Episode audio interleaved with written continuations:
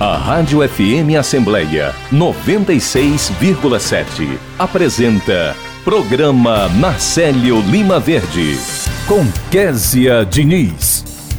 E no programa desta quarta-feira a gente conversa com o ortopedista especialista em coluna, o Dr. Rômulo Pinheiro, que fala sobre dor nas costas.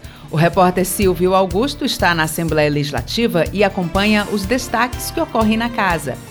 No quadro Direitos do Trabalhador, a gente conversa com o Subprocurador-Geral do Trabalho no TST, o Dr. Gerson Marques, que esclarece as leis trabalhistas na prática.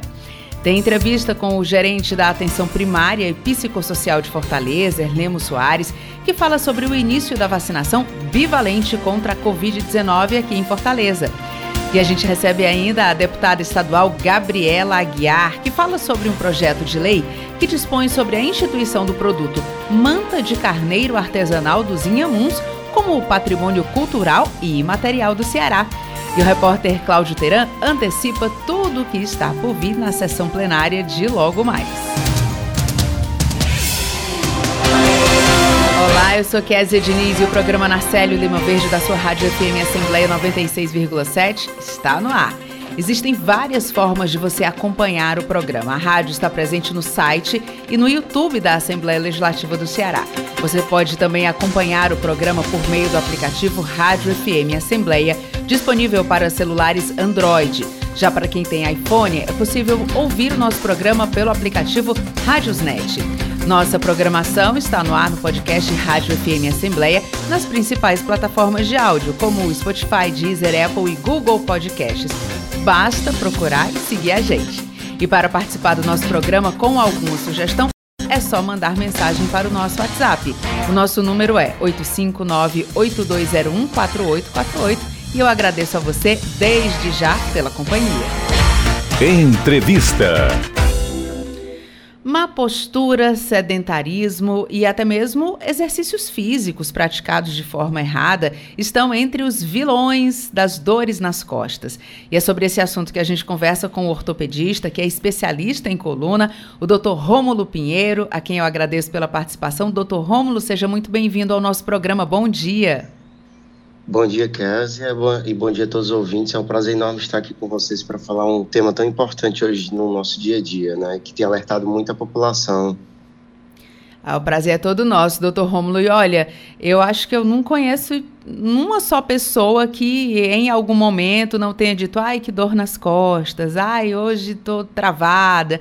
Enfim, as pessoas têm sentido muitas dores nas costas. Eu queria que o senhor contasse a gente por quê, né? Quais são essas maiores causas que vocês têm identificado? É, sem dúvida nenhuma, um dos principais problemas que, principalmente pós-pandemia, trouxe para a população foi realmente o aumento do dor nas costas. É interessante, que que você falou no início, né, e que de acordo com a Organização Mundial da Saúde, 8 em cada 10 pessoas vão ter dor nas costas em pelo menos uma vez na vida. Ou seja, é um problema de saúde pública, na verdade, hoje em dia.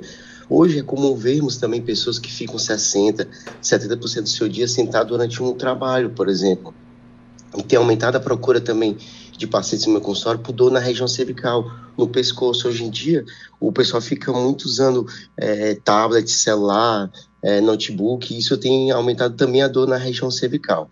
Tudo isso pode levar a algumas causas mais graves na coluna, como, por exemplo, hernia disco, ciática, são as lesões realmente do disco que comprimem o nervo, artrites, artrose na coluna, que é aquela inflamação crônica nas articulações, e desvios graves na coluna, por exemplo, escoliose. Enfim, uma infinidade de, de, de problemas. Mas, assim, uma das causas mais comuns de dor nas costas, na verdade, como costumo falar, é a combinação de, na verdade, dois fatores. O primeiro é o sedentarismo, que piora com a obesidade.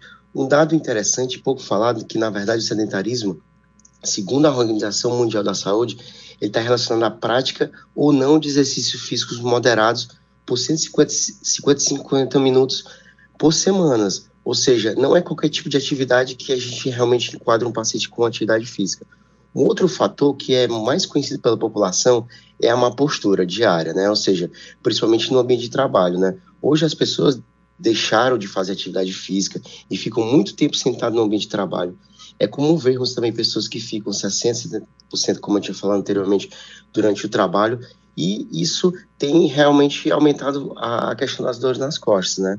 Ou seja, a primeira dica realmente em relação é o seu ambiente de trabalho, ou seja, o monitor tem que estar numa altura confortável, em que não precisa inclinar-se muito a cabeça para frente, né? E ficar com a posição mais ereta possível. O teclado deve estar em fácil acesso, confortável para os braços e os cotovelos apoiados, idealmente 90 graus. E a lombar com cadeira confortável, os pés paralelos ao solo, ao chão bem apoiados e com uma pequena inclinação do tornozelo. Ou seja, os dois fatores principais hoje causar, de, de causa de dor nas costas é o fator realmente do sedentarismo e do a falta de ergonomia no ambiente de trabalho. Agora, doutor Rômulo, é, é, muito comum que as pessoas né, que sentem algum tipo de dor, né, e aí vamos citar aqui especificamente a dor nas costas, elas ah, tô com uma dorzinha nas costas, vou tomar um determinado remédio para dor, muito popular inclusive. Ah, vou tomar o tal remédio aqui. É, se automedica e, enfim, acha que aquilo ali né, pode ser, vai sendo maquiado de uma certa forma, sem resolver de fato o que gerou aquela dor, né? Sem investigar o que gerou, por que, que aquilo aconteceu. É, qual a indicação que o senhor dá? Qual a forma mais adequada da gente tratar é, essas dores? Excelente pergunta. Eu pego bastante esse tipo de questionamento no consultório, né? É um dado interessante, né? É o seguinte, que 90% da dor nas costas hoje, a dor na lombar, ela resolve espontaneamente, ou seja, é aquele paciente que, por exemplo, sente uma dor nas costas, leve, toma um analgésico, um anti-inflamatório, e em, cinco, em três a cinco dias ele resolve o seu problema, ou seja, aquela dor é uma dor chamada de caráter inespecífico, é uma dor de caráter muscular, resolve naturalmente. Quando essa dor persiste, ou seja, mais de uma semana, ela tem um fator causador, né? É justamente ela está se persistindo, ou tem alguns sinais de, é, que a gente chama de red flags, ou seja, sinais de alarme, aí deveria justamente procurar um especialista. Por exemplo, é uma dor que realmente é uma dor ciática, aquela dor que irradia para a perna, uma dor que justamente está dificultando para andar, está tendo falta de força nas pernas, nos braços, né? Ou seja, é aquela realmente aquela dor que persiste. E aí o, especialista em coluna seria interessante para as dores persistentes ou com sinais de alerta, importante para a gente fazer um diagnóstico específico e um tratamento também específico, porque normalmente quando ela persiste, ela tem alguma coisa de base, que por exemplo pode ser um hernia disco, que é uma coisa mais grave. Agora, doutor, no caso de pessoas que já têm essa essa dor, enfim, que já é uma dor crônica, que não passou ali com uma semana, as pessoas que, que têm essa dor persistente, é qual o melhor tratamento? Sempre é com medicação? É, existe, dependendo do caso, né? Imagino que deve existir a, a, indicação de fisioterapia ou de algum outro tratamento. Isso aí vai acontecer caso a caso, né? Isso, na verdade não existe uma receita de bolo, na verdade, para tratamento da dor nas costas, porque como ela é multifatorial, ou seja, existem vários fatores causadores, né? Desde um hernia disco, uma artrose, uma artrite inflamatória na coluna, ou seja, como é que eu costumo realmente explicar para os pacientes como é que seria a fase de tratamento da dor nas costas? Inicialmente, essa, essa dor nas costas, ela tem um caráter inflamatório, ou seja, a coluna está inflamada, ou seja, aquele sinal realmente se representa com dor pela inflamação da coluna, ou seja, primeiro se deve tirar o paciente da fase inflamatória, certo? De acordo com, pode ser medicações, até às vezes medicações na coluna que são importantes para tirar o mais rápido possível dessa, desse processo inflamatório da coluna. Posteriormente, a gente adequa uma fisioterapia, né, um pilates, um RPG, sob um direcionamento, né, sobre justamente para tentar reabilitar o paciente e mais importante ainda, prevenir que ele não tenha uma lesão mais grave futuramente. Por exemplo, melhorando a postura dele, ou seja, o tratamento de reabilitação física hoje ele é padrão ouro e sempre o primeiro primeiro linha de tratamento, além de, de tratamento cirúrgico para casos mais graves, mas inicialmente deve se tratar sempre da seguinte forma: tira o paciente da fase inflamatória, depois justamente começa a reabilitação física específica, que no caso pode ser realmente fisioterapia, um pilates, um RPG, isso é importantíssimo, isso resolve mais de 90% de todos os casos de dores nas costas só com esse tipo de tratamento. A gente está conversando com o Dr. Rômulo Pinheiro, que é ortopedista e especialista em coluna. Dr. Rômulo, para quem está acompanhando o nosso programa agora e está sentindo dor nas costas, a indicação de um profissional. É, o profissional que deve ser procurado é o ortopedista. Isso, idealmente, é, qualquer caso de realmente dor nas costas persistente, né, o ideal é procurar um ortopedista especialista em coluna, tá, para justamente para uma, uma avaliação e um tratamento justamente multiprofissional, na verdade, ou seja, é um profissional que deve ser primeiro é, é, procurado para justamente fazer o diagnóstico específico, ou seja, determinar a causa nas costas e orientar o paciente a procurar, por exemplo, uma fisioterapia já direcionada para o problema dele, ou seja, ele serve como um alicerce, um satélite, um profissional satélite, que a partir daí ele vai encaminhar para demais profissionais para fazer o tratamento em conjunto. Ótimo, doutor Rômulo, muito obrigada pelas suas informações, muito bom conversar com o senhor sobre um problema que praticamente, não vou dizer que todo mundo tem, mas todo mundo, se não tem, conhece alguém que tem e que acabou de receber então essas orientações. Muito obrigada e muito bom dia. Eu que agradeço a participação, obrigado por tudo. A gente acabou aqui de conversar com o Dr. Rômulo Pinheiro, ortopedista especialista em coluna, para falar sobre essas dores, né, que muita gente sente. Agora, 8 horas e 15 minutos. Dicas de saúde. Doutor Francisco Machado, ortopedista. Ser saudável é fazer uma alimentação balanceada. Ser saudável é fazer prevenções com médicos e exames laboratoriais com uma certa rotina. Ser saudável é praticar, além das atividades físicas, fazer prevenções de lesões tanto do aparelho locomotor como das lesões da pele, como evitar as agressões solares. Ser saudável, portanto, é evitar que haja agressões à mente, ao corpo e à sua parte física e biológica. Em resumo, falar de saúde para o corpo é exatamente prevenir as lesões e as doenças, tanto na parte nutricional, como na parte física, como na parte recreativa. Saúde. Prevenção é a solução. Apoio Rádio FM Assembleia 96,7. Direitos do Trabalhador. Está na hora do quadro conduzido pelo pós-doutor e professor da Universidade Federal do Ceará, Dr. Gerson Marques, ele que atua no Tribunal Superior do Trabalho como subprocurador-geral. Doutor Gerson, mais uma vez, que alegria conversar com o senhor. Qual é o tema de hoje? Bom dia. Bom dia, Kézia. Bom dia, caros ouvintes e caras ouvintes. Eu quero trazer aqui, hoje, uma questão muito interessante que foi resolvida, foi decidida recentemente pelo Tribunal Superior do Trabalho. Se refere à discriminação, uma prática discriminatória na relação de emprego cometida por uma empresa. E é uma questão complexa dentro de uma questão simples.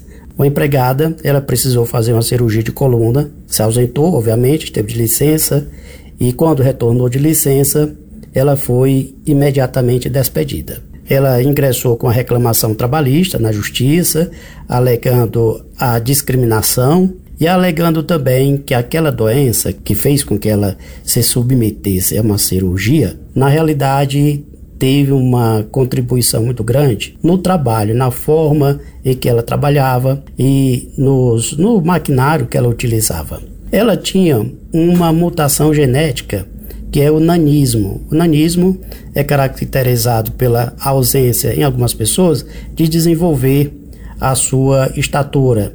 Então ela não atinge a estatura mediana. E normalmente as pessoas com nanismo ficam em 1,40m na sua fase adulta, às vezes 1,20m, mas enfim, pessoas baixinhas. E isso traz complicações é muito comuns o arqueamento das pernas, a curvatura nas costas, a, afeta às vezes até os dentes, né? Então o nanismo ele precisa de um tratamento diferenciado. E o trabalhador que tem este problema, claro que ele precisa ter um tratamento na empresa adequado à sua situação. No caso, a empregada diz que os maquinários que utilizavam não eram maquinários próprios, é, tanto é que ela trabalhava com as pernas penduradas, sem encostar no chão, ela não alcançava direito né, a, algum, o, o balcão, não alcançava direito a mesa, enfim. Isso tudo contribuiu para que ela tivesse o problema o, a, que, ela, que levou a ela a fazer a cirurgia na coluna. E quando ela voltou, é, novamente a empresa não corrigiu, não deu, deu um tratamento diferenciado que adequasse ela a uma nova função. Pelo contrário, a empresa despediu essa moça. E o Tribunal Superior do Trabalho entendeu que essa forma de dispensa, tanto ela foi uma dispensa injusta, porque não considerou as peculiaridades daquela trabalhadora, como pode ser caracterizada também uma dispensa discriminatória. E existem leis no Brasil, tem várias convenções internacionais e tratados internacionais que proíbem qualquer forma de discriminação na relação de trabalho. Então, mesmo que a empresa tenha cuidado em utilizar birôs, em utilizar móveis eh, dentro dos padrões fixados pelo Ministério do Trabalho, pelas normas técnicas, mesmo assim, a empresa precisa também verificar se este maquinário, se estes móveis são apropriados para o tipo de trabalhador. Então, em algum caso excepcional, é verdade, mas em alguma situação pode ser que esses móveis precisem de alguma adaptação. Estamos falando aqui do nanismo, que é uma pessoa bem baixinha, que não consegue desenvolver o seu trabalho em móveis tradicionais ou ordinários, né? Mas também poderíamos imaginar uma outra situação, uma pessoa muito grande, muito autona, que certamente poderia se sentir prejudicado com o móvel se fosse muito mais baixo e que exigisse dessa pessoa uma inclinação de tal forma que prejudicasse a sua coluna. Né? Então, fica aqui a dica para que as empresas observem bem essas peculiaridades muito excepcionais dos seus empregados e adapte os móveis para esta realidade. Lembrando que isto não é a regra, nós estamos tratando aqui de exceções, mas é exatamente com as exceções que o direito também se preocupa, né? Então, alguns cuidados pequenos podem evitar uma indenização, como foi o caso lá dessa trabalhadora de quem eu falei. O Tribunal Superior condenou a empresa a pagar uma indenização pelos danos e condenou também a reintegração no emprego. Então, fica aqui a dica e mais uma vez atentando aqui para os cuidados que a empresa deve ter na sua relação de trabalho. Bom dia a todos, bom dia a todas. Obrigada, doutor Gerson, pela sua participação. E lembrando que se você que nos escuta tem alguma dúvida sobre o seu direito como trabalhador, você pode mandar essa dúvida para o nosso WhatsApp. Nosso número é 85982014848. Doutor Gerson Marques certamente vai esclarecer as suas dúvidas aqui no nosso quadro Direitos do Trabalhador. E uma outra dica para você que quer acompanhar o nosso programa, você que está assistindo pelo YouTube da TV Assembleia, você pode assinar o canal com um simples clique, você assina e sempre que a gente tiver alguma novidade, você vai receber aí uma notificação. Então fica esse convite também para você acompanhar não só pela FM 96,7, mas também pelas nossas redes sociais e pelo nosso canal no YouTube. Agora 8 horas e 22 minutos. Eu devia ter trocado os andares, mas a obra não podia parar. Eu devia ter verificado melhor os tubos. Estava chovendo muito. A gente devia ter trocado os cabos do elevador, mas estava em falta. Acidentes não acontecem por acaso. Trabalho seguro é responsabilidade de todos. Programa Nacional de Prevenção de Acidentes de Trabalho. Justiça do Trabalho. Apoio Rádio FM Assembleia 96,7.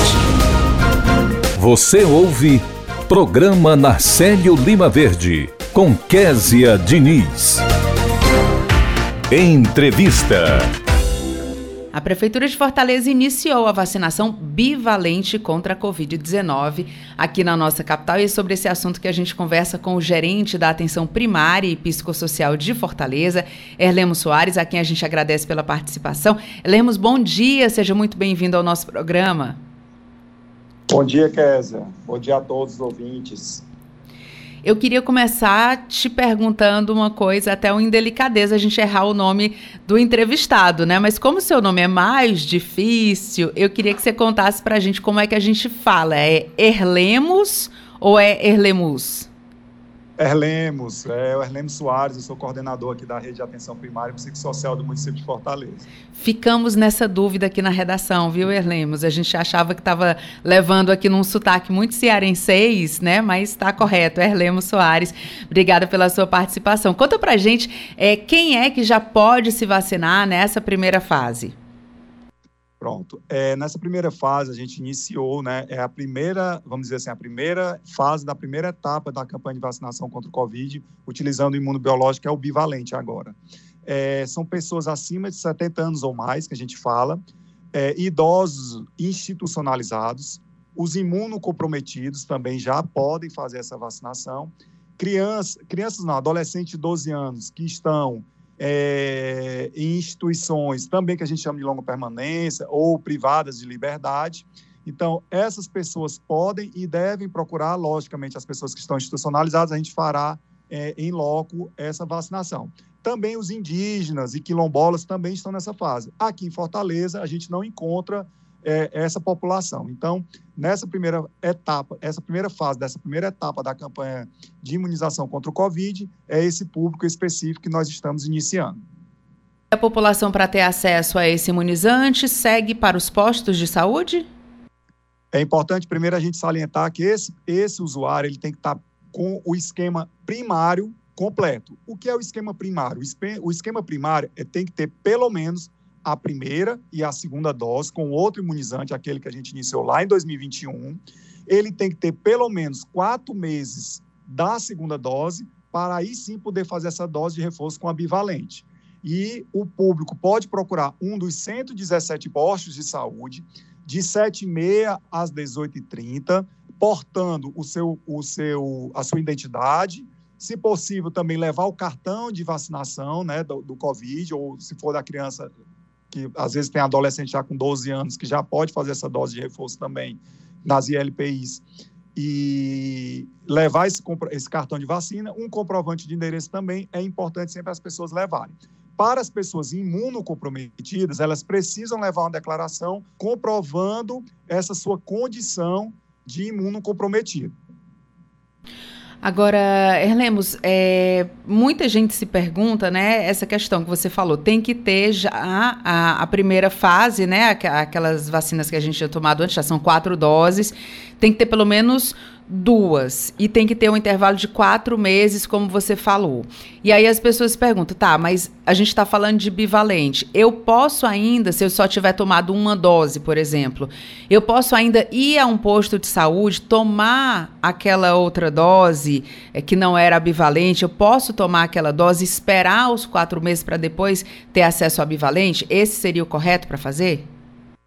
Perfeito, esse é o correto. Existe uma nota técnica. A gente aqui em Fortaleza segue o que está na Política Nacional de Imunização do Ministério da Saúde e existem notas técnicas que regem esse procedimento. O paciente que só tem hoje uma dose ou que não tem nenhuma dose, ele tem que fazer esse esquema primário. As nossas unidades ainda, a gente possui imunobiológico, tá? Pessoas podem procurar o 117 pós-saúde para fazer a primeira dose. Dependendo do imunobiológico, vai, vai diferenciar o intervalo para a segunda dose e após a segunda dose, ele tem que aguardar quatro meses para aí sim fazer a vacinação é, com a nova, com o novo imunizante que é a bivalente. Agora, precisa fazer algum tipo de agendamento ou é só para quem já está liberado, obviamente, né? Ou é só chegar? Pronto, é, a gente está numa nova fase, realmente não precisa mais fazer agendamento, a pessoa não irá receber nenhuma mensagem no celular, algumas pessoas nos perguntam.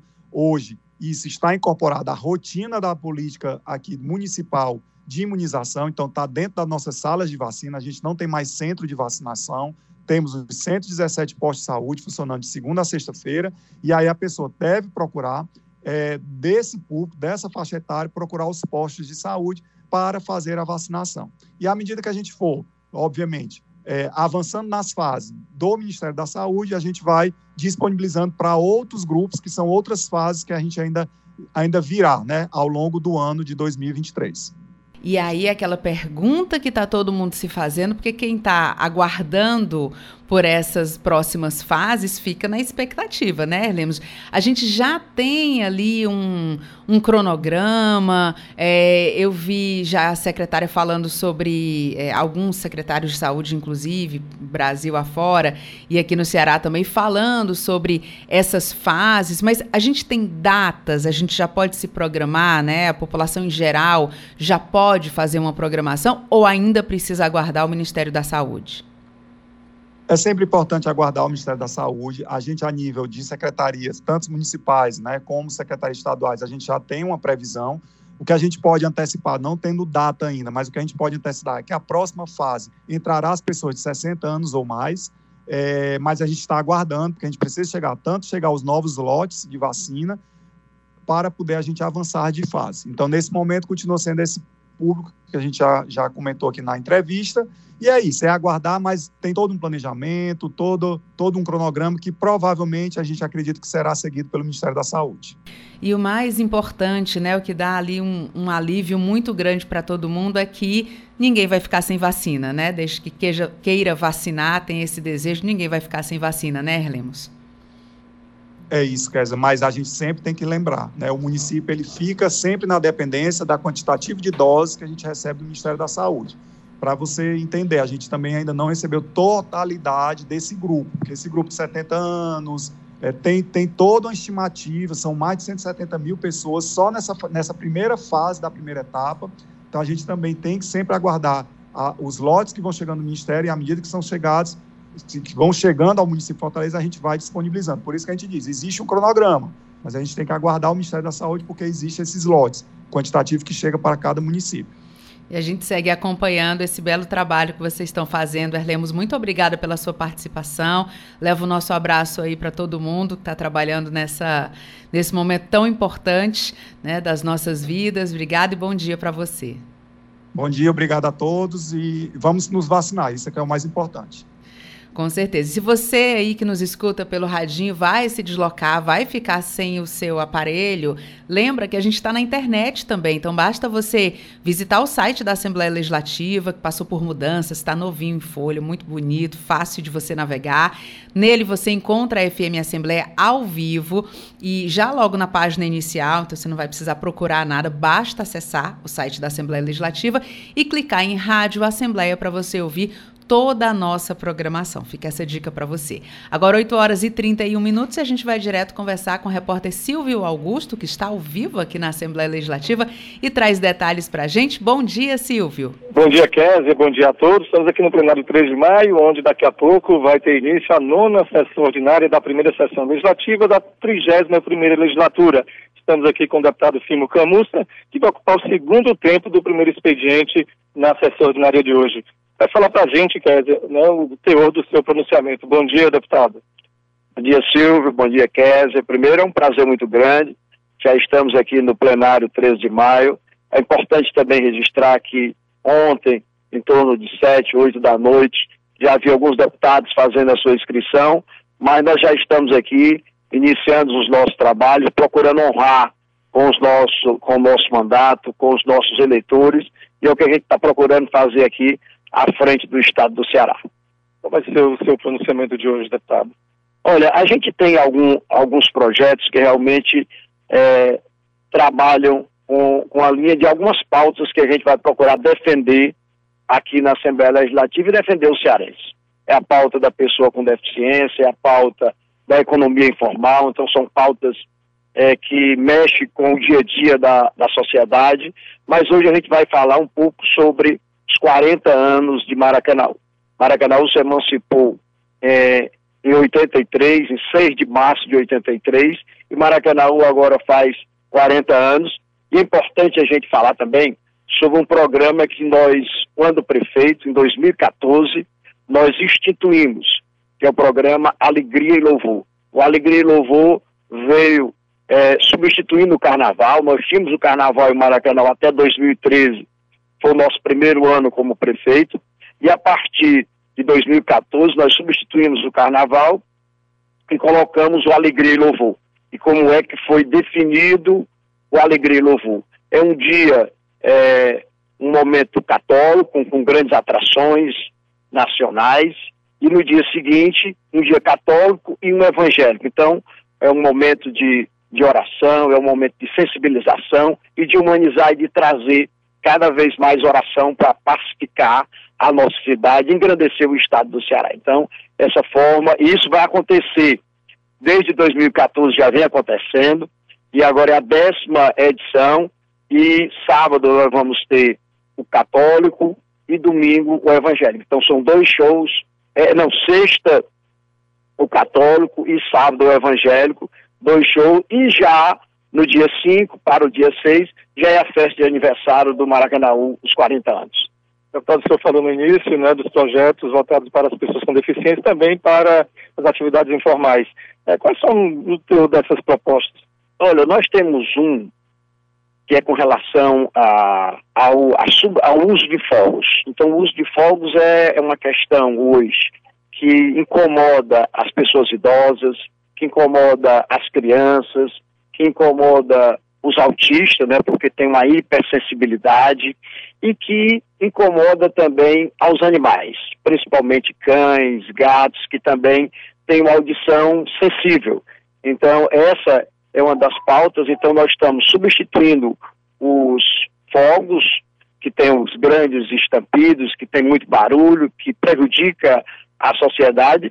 Nós estamos proibindo a sua confecção, a sua comercialização, a fabricação e permitindo, a partir de agora, vai ter uma discussão agora, nós demos entrada, e permitindo apenas a, os fogos de efeitos visuais. E essa é uma das contribuições nossas. O outro, é que em todos os equipamentos públicos do estado do Ceará a gente possa ter é, tradutores intérpretes de Libras, né? Isso para humanizar o atendimento, para facilitar o atendimento e a comunicação dessas pessoas que têm transtorno com os órgãos para o atendimento. Muito obrigado. Conversamos com o deputado Firmo Camussa, que vai ocupar né, o segundo tempo do primeiro expediente da sessão ordinária desta quarta-feira, aqui no plenário 3 de maio, na Assembleia Legislativa do Estado do Ceará. Rádio FM Assembleia com você, no centro das discussões. A gente agradece a sua participação, Silvio Augusto, falando ao vivo aqui da Assembleia Legislativa e também, claro, a participação do deputado Firmo Camurça, sempre muito gentil com a gente. Agora, 8 horas e 36 minutos. Pessoal, nós brasileiros já enfrentamos e controlamos muitas epidemias ao longo da nossa história. E com o coronavírus não vai ser diferente. O negócio agora é ter calma Fique informado para se prevenir da melhor forma possível. Contra o coronavírus, mantenha os ambientes ventilados. E lembre-se: a melhor receita para a prevenção é manter as mãos sempre limpas. Contra o coronavírus, não pode vacilar, gente. Lave bem as mãos, dedo a dedo, com sabão. Se não puder, use álcool em gel. Febre e tosse ou dificuldade para respirar são alguns dos sintomas. Não precisa sair correndo para o hospital por causa de um simples resfriado, mas caso precise, há uma unidade básica de saúde pertinho de você. Com informação, vamos lutar contra o coronavírus. Juntos somos mais, mais fortes. fortes. Apoio Rádio FM Assembleia 96,7. Entrevista. Projeto de lei dispõe sobre a instituição do produto manta de carneiro artesanal dos Inhamuns como patrimônio cultural e imaterial do Ceará. E é sobre esse assunto que a gente vai conversar daqui a pouquinho com a autora do projeto, a deputada Gabriela Aguiar. A gente está tentando entrar em contato com ela. Já conseguimos aqui o contato? Ainda não? A gente está tentando o contato com ela, mas antes da gente conversar com a deputada Gabriela Aguiar, a gente vai então de dica para você. O Cine Municipal está disponibilizando 650 vagas de trabalho aqui em Fortaleza, incluindo vagas para pessoas com deficiência. Dentre essas vagas ofertadas, as principais oportunidades estão para teleoperador, vendedor, auxiliar de linha de produção e auxiliar de limpeza. Vale ressaltar que todas essas oportunidades de emprego estão sujeitas a alterações e podem ser preenchidas a qualquer momento. O Cine Municipal realiza atendimento presencial em todas as unidades localizadas nos bairros Aldeota, Parquelândia, Otávio Bonfim e Siqueira. Estão sendo disponibilizados os serviços de busca de vagas de emprego e habilitação para o seguro-desemprego emprego. O atendimento também é oferecido de forma remota através do e-mail, do telefone e do WhatsApp do Cine Municipal. Fica essa dica para você. Agora, 8 horas e 38 minutos.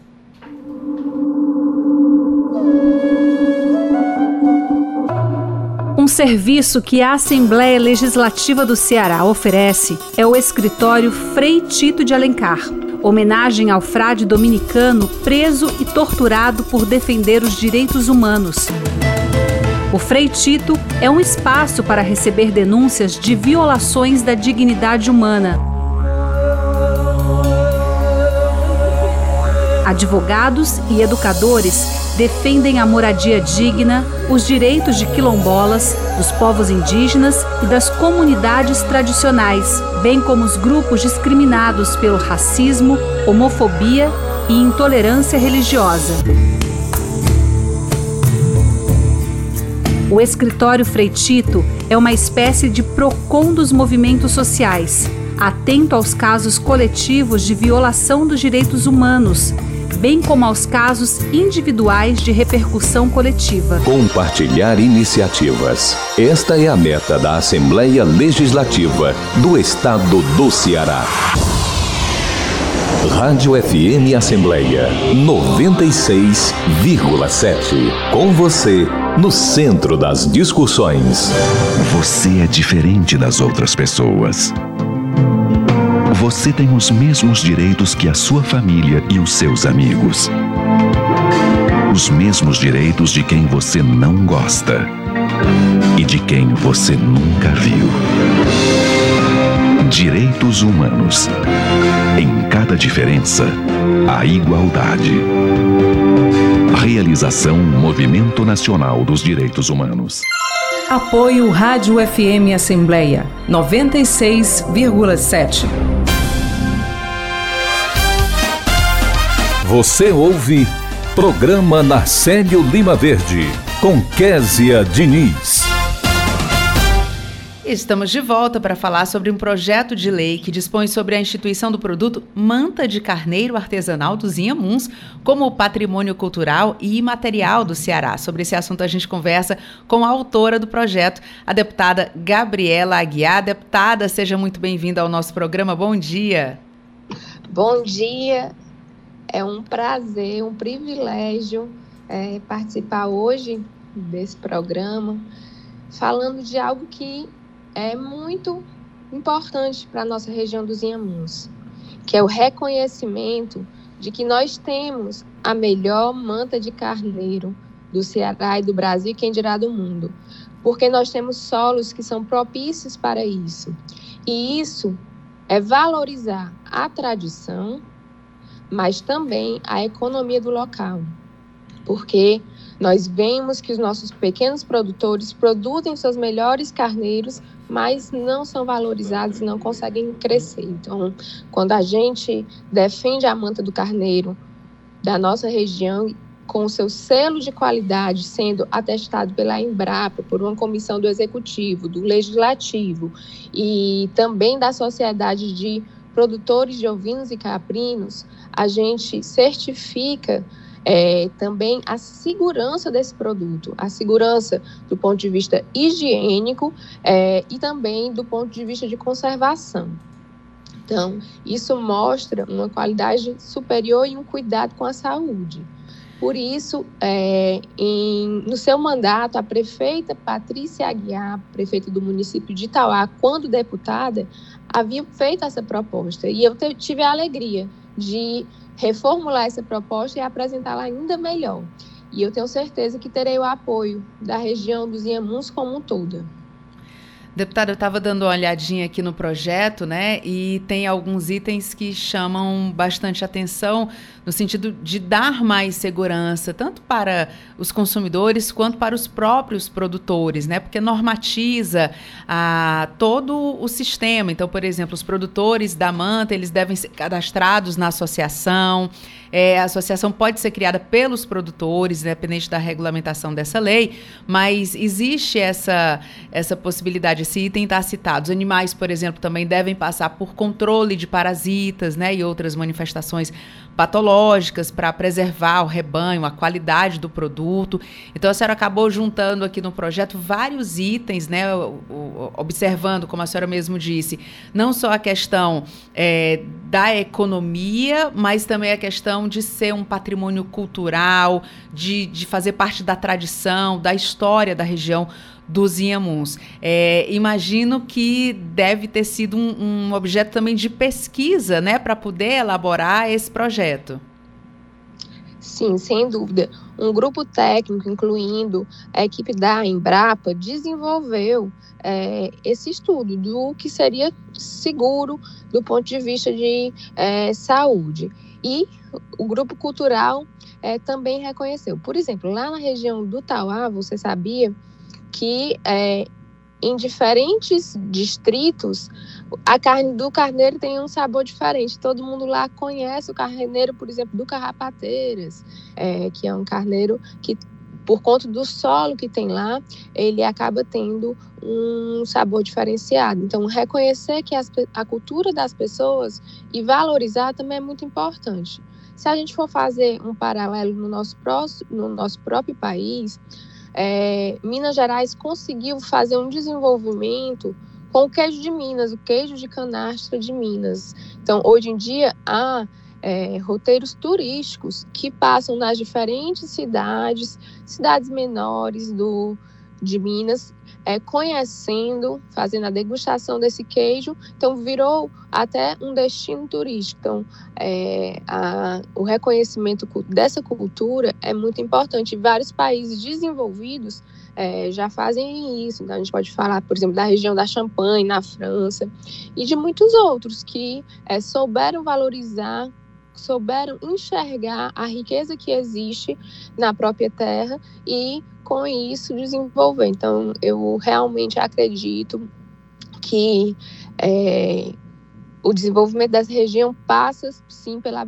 valorização é, de ovinos e caprinos. E é, essa região tem uma deputada para lutar e defender isso. Deputada, e a gente vai acompanhar, claro, toda a tramitação, a tramitação dessa matéria, as discussões que vão acontecer até que ela seja aprovada, obviamente. Agora, eu queria é, chamar a atenção também para o início da legislatura, né? A senhora é uma deputada que é de uma família de políticos, tem bastante experiência, convive com a política e com o parlamento há muito tempo mas é a sua estreia. Eu queria que a senhora contasse para a gente como é que estão sendo esses primeiros dias, esses primeiros projetos, a apresentação, a participação das sessões. O que é que a senhora destaca para a gente? Olha, tem sido uma surpresa positiva. É, eu tenho dado passos humildes é, de quem está conhecendo a casa, conhecendo os servidores, é, os servidores da Assembleia estão me acolhendo de braços abertos e com o objetivo de me ajudar a fazer o melhor mandato possível. E isso é algo que acalenta nosso coração, ser bem recebido no seu local de trabalho. Então, é, isso faz com que a gente desenvolva é, um trabalho melhor. Também percebo que a equipe está motivada para fazer desse mandato quatro anos de legado não posso é, ter a oportunidade de estar aqui e não deixar um legado. Então, isso me incentiva a trabalhar diuturnamente e procurar sempre melhores soluções para o povo do Ceará. Só para situar aqui os nossos ouvintes, para quem não sabe, a deputada Gabriela Guiar, com quem a gente conversa agora, é filha do ex-governador, é, ex-vice-governador do Ceará, ex-presidente da Assembleia Legislativa, deputado Domingos Filho, irmã de Domingos Neto, que é deputado federal e que faz um trabalho já há alguns mandatos lá na, na Câmara Federal, é, e filha também da prefeita de Tauá, Patrícia Aguiar. Então, como eu disse, deputada, a senhora está sempre rodeada de boas boas experiências, né, e convivendo com esse meio político. A senhora já conversou com a gente, inclusive, sobre essa inspiração. E eu queria saber como é que a senhora está percebendo assim essa inspiração que a senhora via, né, dos seus parentes, mãe, pai, irmão, aquele dia a dia, aquela rotina que a senhora acompanhava é, bem de perto, mas ao mesmo tempo à distância, né? É exatamente como a senhora imaginava que seria? É, é uma sensação de vocação, né? O chamado, que você percebe que você está muito bem adaptado àquele meio porque você tem um chamado. Então, a primeira vez que eu senti isso na minha vida foi profissionalmente é, com o chamado de ser médica. Esse chamado é o chamado que mais me é, incentivou a atender esse segundo chamado de Deus, que foi a, a, a política, porque a gente entende que somente a se eu tive a oportunidade de representar uma quantidade maior de pessoas, eu não poderia deixar é, isso de lado. Então, esse, essa sensação de vocação, de estou no canto certo na hora certa, é, é muito interessante. Deputada, a gente agradece muito a sua participação aqui no nosso programa. Teremos outros projetos, inclusive, para a gente abordar mais adiante. Mas muito obrigada e muito sucesso no seu trabalho aqui na Assembleia Legislativa. Obrigada e bom dia. Muito obrigada, bom dia. Agora, 8 horas e 49 minutos, e a gente vai ter a participação do repórter Silvio Augusto. Silvio já está na linha com a gente? A gente está tentando aqui retomar o contato com o repórter Silvio Augusto, que está ao vivo na Assembleia Legislativa. Mas antes, deixa eu dar uma dica também para você. Você que de repente quer saber um pouco mais sobre os projetos, trabalho do deputado que você elegeu, você pode acompanhar a programação da Rádio FM Assembleia para isso. E você pode utilizar o seu celular. Se ele for do tipo Android, basta você ir à loja de aplicativos e usar Rádio FM Assembleia. Você busca Rádio FM Assembleia, você baixa o aplicativo que é levinho, facinho de você utilizar e você fica acompanhando a nossa programação. Para quem tem iPhone, é possível nos acompanhar baixando o aplicativo gratuito Rádiosnet. Dica para você acompanhar a nossa programação. Agora a gente volta sim a conversar com o repórter Silvio Augusto, que segue ao vivo aqui na Assembleia Legislativa. Silvio, voltamos com você mais de 40 mil servidores estaduais do Ceará já realizaram prova de vida de 2023 pelo aplicativo Ceará Prévio Online. Esse procedimento ele vai até o dia 30 de junho e é obrigatório para todos os servidores ativos, aposentados, pensionistas da reserva de, e reforma do Estado. Para mais detalhes, vamos conversar agora com o Dr. João Marcos Maia, ele que é presidente da Ceará Prévio. Bom dia.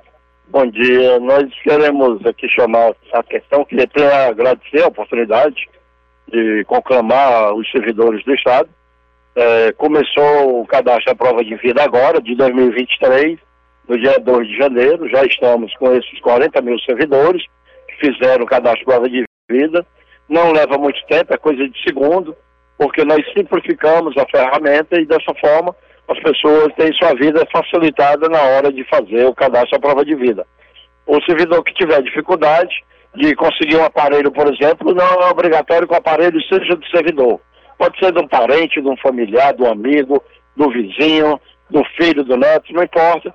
Ele entra, é, atualiza o aplicativo, é, coloca o, as informações, faz o, o Face ID, que é o reconhecimento facial. Isso para quem fez em 2021, já está lá tudo direitinho. O que ele vai fazer é só responder três perguntas. Se ele mudou algum dado e aí ele atualiza se ele tiver mudado. Se ele mudou documentos, e aí ele atualiza o documento dentro do, do aplicativo mesmo, não precisa mandar em papel. E se ele mudou de endereço, porque aí ele pega o comprovante de endereço, o novo comprovante, e manda para nós também pelo celular.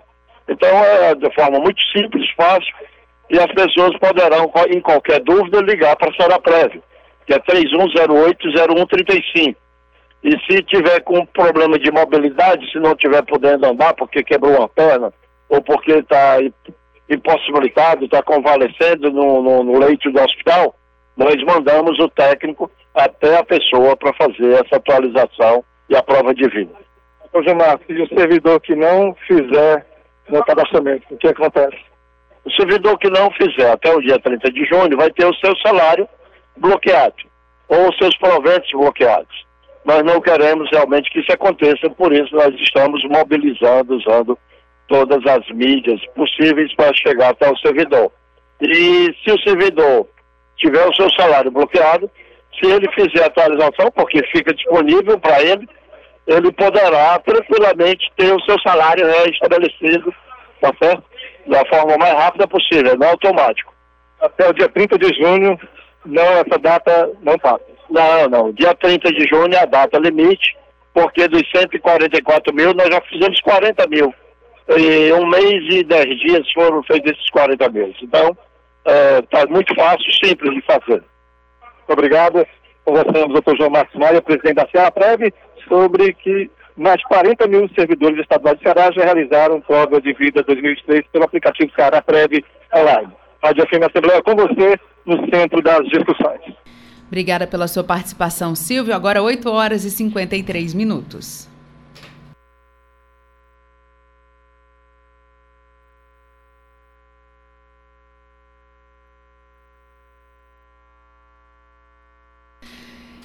E a gente segue aqui com o programa Narcélio Lima Verde. Agora a gente recebe Cláudio Teran aqui nos nossos estúdios. Cláudio Teran, muito bom dia. Bom dia, Kézia Diniz. Bom dia a você. Bom dia, o amigo ouvinte da nossa FM Assembleia. Cláudio Teran, conte pra gente. Já tô vendo aí que você tá com o calhamaço de papel. É isso mesmo? Kézia, gostei da expressão, hein? Um calhamaço mesmo, viu? Um calhamaço de papel, porque a produção legislativa está a todo vapor, Kézia. O que é muito salutar, né? Que é sinal de que os senhores e as senhoras deputadas, a gente viu agora aqui um pronunciamento no seu programa, uma entrevista com a deputada Gabriela Aguiar, né? Demonstrando disposição, e os deputados e deputadas estão demonstrando esse empenho, né? Isso é muito positivo porque o Poder Legislativo é sim e a gente sempre reprisa isso aqui, né? A caixa de ressonância da sociedade, ou seja, todo o debate público do estado do Ceará e em qualquer estado da federação passa pela Casa Legislativa. Isso acontece nas câmaras municipais, isso acontece no Congresso Nacional. E poder legislativo funcionando é coisa que só tem democracia. Né? Em ditaduras não existe poder legislativo nem poder judiciário. Né? É só o poder discricionário do ditador executivo de plantão. Então, viva a democracia. Kézia, olha só, Projetos de lei tem em profusão aqui, vários deles, né? O deputado Alcides Fernandes está com um projeto que torna obrigatória a comunicação ao Ministério Público dos casos atendidos pelas redes públicas e privadas de saúde onde hajam indicativos de maus tratos a idosos. O que, que o deputado uh, pretende? Ele leva em consideração que tem situações em que o pessoal que atende o idoso machucado percebe que aquela pessoa pode ter sido machucada propositalmente, pode ter sido agredida e tudo mais. E nem sempre isso é comunicado ao poder estabelecido. Então ele cria um projeto na, da, no sentido de que, no mínimo, haja uma comunicação à autoridade constituída para que se possa iniciar um processo, muitas vezes de investigação, né? Porque o idoso chega lá machucado, às vezes o idoso não diz, o que, que aconteceu, porque ele tem medo daquela situação uh, em que ele possa estar vivendo, ele tem medo da coação, ele tem medo de um familiar que possa estar agredindo. Então a ideia do deputado é justamente essa: é chamar atenção para um, um drama social, né? um drama social dos mais graves que temos na nossa sociedade. Temos também aqui, é, entre outras propostas apresentadas pelas senhoras e senhores deputados, o deputado Renato Roseno está apresentando o um projeto que estabelece diretrizes para a política estadual de apoio à radiodifusão comunitária e define percentual mínimo de contratação de rádios comunitárias na veiculação de comunicação institucional. O que, que é a, a, a, raiz do projeto desse deputado? Nós sabemos que as emissoras comunitárias, Kézia, elas são. Elas não podem ter patrocínio, elas podem ter apoios culturais, né? Sim. Essa é a primeira coisa. Segundo, que a, o alcance delas é limitado, muitas vezes a um bairro, a uma pequena localidade, né? E tudo mais. Só que a, a ideia desse projeto do deputado é permitir que o Estado do Ceará possa divulgar nessas emissoras também a sua comunicação, né, a sua publicidade institucional. Se isso vier a acontecer, essas emissoras vão ter alguma receita né, para a sua subsistência, a sua manutenção. E a ideia do deputado é justamente nessa, nessa direção. É um projeto de lei apresentado pelo deputado Renato Rosen. Temos um expediente bastante volumoso, expediente esse que começou, quer dizer, ontem, né? Porque ontem, às 8 horas da noite, tinha sete deputados, depois oito deputados todos eles aguardando para conseguir tempo no primeiro expediente da sessão plenária. E aí você já tem a lista dos que conseguiram, né, Cláudio Teran? E olha quem estava lá, né? Doutora Silvana foi uma das primeiras que chegou aqui na Assembleia. Eu falava agora há pouco com o assessor Barros Alves e ele me disse que sim, ela foi uma das primeiras a chegar. Ela queria falar no primeiro expediente e veio cedo, né? Também esteve aqui pernoitou na Assembleia o deputado Carmelo Neto. Então, os dois primeiros tempos são de parlamentares do PL, a doutora Silvana e o deputado Carmelo Neto. O deputado Alisson Aguiar, ele esteve aqui na Assembleia, ele pediu, ele conseguiu um tempo, mas ele já cedeu esse tempo para a deputada Larissa Gaspar. Ela vai ocupar o terceiro tempo. O deputado Lucinildo Frota cedeu o tempo dele para o líder do governo, o deputado Romeu Aldigueri. Messias do MST, também conhecido como Messias Diniz, é teu parente, quer dizer? Não, Cláudio não. não. Nem é todo, Diniz é parente, Nem né? todo Diniz. Vejo o Abílio Diniz também, não é, está na família. Quem dera ele fosse seu parente, né? Olha, o Messias Diniz vai falar no quinto tempo. E o sexto tempo é do ex-prefeito do município de Itatira, deputado estadual Almir Bié, da bancada do Partido Progressistas, que ocupa o sexto tempo. O deputado Almir Bié também pernoitou aqui na Assembleia. Muita gente se espanta com isso, sabe? Ah, mas os deputados têm que passar por esse sacrifício. Olha, na realidade, é, isso também é parte daquele começo do que a gente falou, dizer, os deputados estão mostrando o serviço. Isso para o eleitor é ótimo, né? Mostra que quem votou não deve estar arrependido das escolhas que fez, porque os deputados estão mostrando serviço. Muito bem, Cláudio Teran. E você volta amanhã para mostrar serviço também, né? Se não. Kézia, olha só. O, ainda tem o segundo expediente. Hoje eu falei um pouquinho demais. Ah. O deputado Davi Duran cedeu o tempo dele no segundo expediente para o Lucinildo Frota. O segundo tempo do segundo expediente é do Firmo Camurça. O terceiro é do deputado de Assis Diniz. E o quarto orador do segundo expediente será a deputada Luana Ribeiro Kézia Diniz. Muito obrigada, Cláudio Teran. Até amanhã. Abraço. e nós chegamos então ao final do programa Nacélio Lima Verde de hoje. Você acompanhou a entrevista com o ortopedista, especialista em coluna, Dr. Rômulo Pinheiro, que falou sobre dores nas costas. No quadro Direitos do Trabalhador, a gente conversou com o subprocurador-geral do Trabalho no TST, o Dr. Gerson Marques, que esclareceu as leis trabalhistas na prática. O gerente da Atenção Primária e Psicossocial de Fortaleza, Erlemo Soares, falou sobre o início da vacinação bivalente contra a Covid-19 aqui em Fortaleza. E a deputada estadual Gabriela Aguiar explicou o projeto de lei que dispõe sobre a instituição do produto manta de carneiro artesanal dos Inhamuns como patrimônio cultural e imaterial do Ceará. O repórter Silvio Augusto trouxe os destaques que acontecem na Assembleia e o repórter Cláudio Teran antecipou as ações da agenda da casa. Muito obrigada por nos acompanhar juntinho do rádio. Nós também estamos em podcast. Você pode nos encontrar nas principais plataformas de áudio, como o Spotify, Deezer, Apple e Google Podcasts. Basta procurar Rádio FM Assembleia e se inscrever. Além de mim, Késia Diniz, a equipe do programa Nacélio Lima Verde reúne na coordenação Laiana Vasconcelos, repórteres Silvio Augusto e Cláudio Teran, direção multimídia Rodrigo Lima e Márcio Medeiros, operação multimídia César Moreira, a coordenação de programação é de Ronaldo César. Tarciana Campos é a gerente geral da sua Rádio FM Assembleia. E para participar do nosso programa, enviando algum comentário ou sugestão, anote o número do nosso WhatsApp, 859-8201-4848. O programa Nacélio Lima Verde volta amanhã. Até lá, tchau!